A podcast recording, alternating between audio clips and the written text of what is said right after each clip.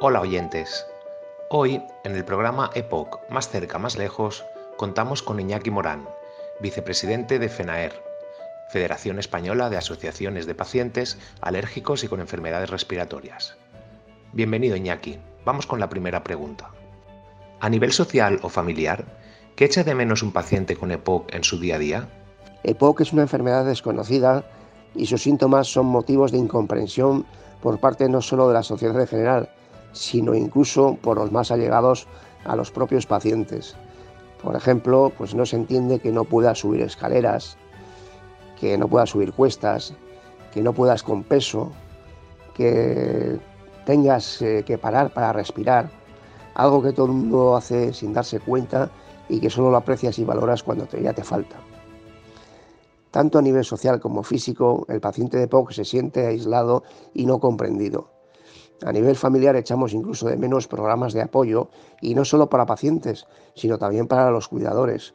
Programas que puedan incluir tiempo especialmente para ellos, para su liberación y no solo para su preparación. No vemos que el cuidador sufre la enfermedad del paciente. Normalmente es el cónyuge, el hijo, la hija, y al mismo tiempo tiene sus propios sufrimientos.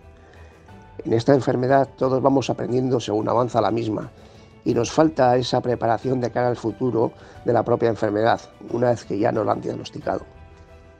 Los pacientes con EPOC a veces se resignan a esa sensación de cansancio o ahogo. ¿Deberían considerar normal no poder realizar sus tareas cotidianas? Yo no lo llamaría resignación.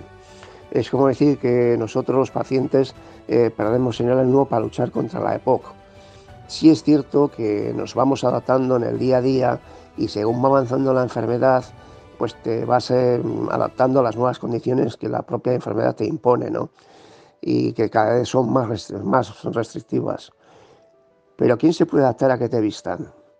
Eh, ¿Quién se puede adaptar a que te aseen o te duchen? Eh, ¿Quién se puede adaptar a que al final de tu enfermedad probablemente tengas que andar en una silla de ruedas?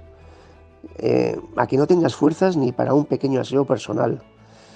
Estas, creo, y otras muchas circunstancias hacen que nos vayamos adaptando en nuestro día a día, pero no por ello debemos resignarnos. Creo que debemos sacar las fuerzas de donde pensamos que no existen y que las tenemos y ganar pequeñas batallas a nuestros quehaceres diarios, ya que nos ayudará moralmente a seguir adelante y nos dará fuerza para luchar contra la época. Una vida más activa físicamente, tanto físicamente como anímicamente, nos puede ayudar a conseguir esos pequeños objetivos diarios Objetivos tan sencillos como poder realizar nuestros pequeños aseos diarios comentados. Sencillo para muchos, pero un gran esfuerzo para nosotros. ¿Qué papel juegan las asociaciones de pacientes a la hora de educar a los pacientes en el autocuidado de su enfermedad? Las asociaciones son necesarias para la ayuda al paciente. Cubren ese hueco que queda entre nuestro neumólogo y nosotros los pacientes. Para ello es necesario apoyar el asociacionismo y no solo desde la propia asociación, sino también desde sociedades científicas, desde la industria, desde sanidad, desde el gobierno. Desde mi experiencia en este sentido, la asociación puede y deben preparar al paciente. Recordemos que un paciente informado es un paciente preparado para entender su enfermedad, en este caso su EPOC, y así poder plantarle cara a la misma.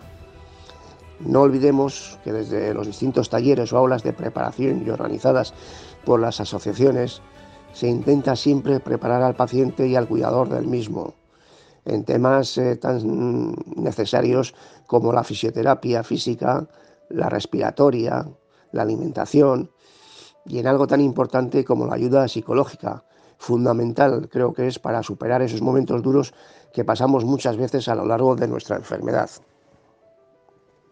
¿Qué importancia tiene para un paciente con EPOC sentirse cerca de su médico? Cuando estás perdido, cuando no sabes ni lo que quiere decir EPOC en el momento que te lo diagnostican, cuando te surgen mil miedos, mil dudas y preguntas, la verdad es que tu neumólogo pasa a ser eh, tu amigo, tu apoyo. Amigo al que le preguntas eh, muchas veces, eh, pues, ¿por qué? ¿Cómo? ¿Hasta cuándo? No sé, necesitas eh, ese apoyo y sobre todo sus conocimientos en esta patología para poder seguir adelante. teniendo en cuenta que su escaso tiempo para poder atenderte, y además que va a ocurrir cada año o cada seis meses, es cuando te das cuenta también que necesitas el apoyo de una asociación, que compartan contigo experiencias que sus asociados ya han vivido y sobre todo ayuda profesional para poder contestar a todas esas dudas y preguntas que nos surgen cada día.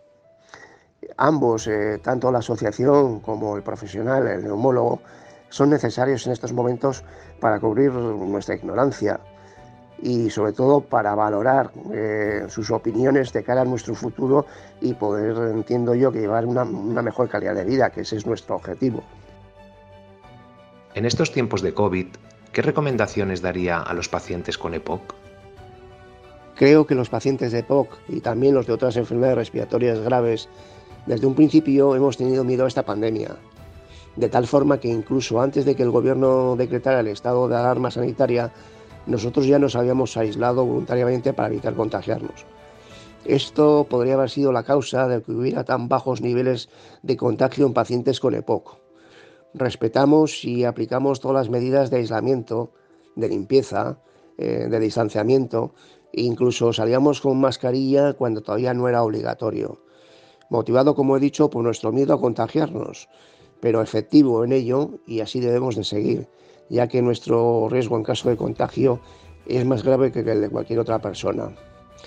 También ya aprovecho para indicar a todo paciente de POC que lógicamente teniendo en cuenta que nuestras revisiones, eh, las pruebas, en muchos casos han sido aplazadas, suspendidas, no debemos de tener miedo a acudir a las mismas cuando lo determine nuestro médico. No solo la atención telefónica es válida para nuestro control, que ha sido efectiva, pero también se necesitan hacer las espirometrías, pruebas de esfuerzo, etcétera, que son necesarias para el control de nuestra enfermedad y de su avance. No olvidemos esto y acudamos o llamemos al servicio de neumología para retomarlas en el momento que se pueda y valore nuestro propio neumólogo.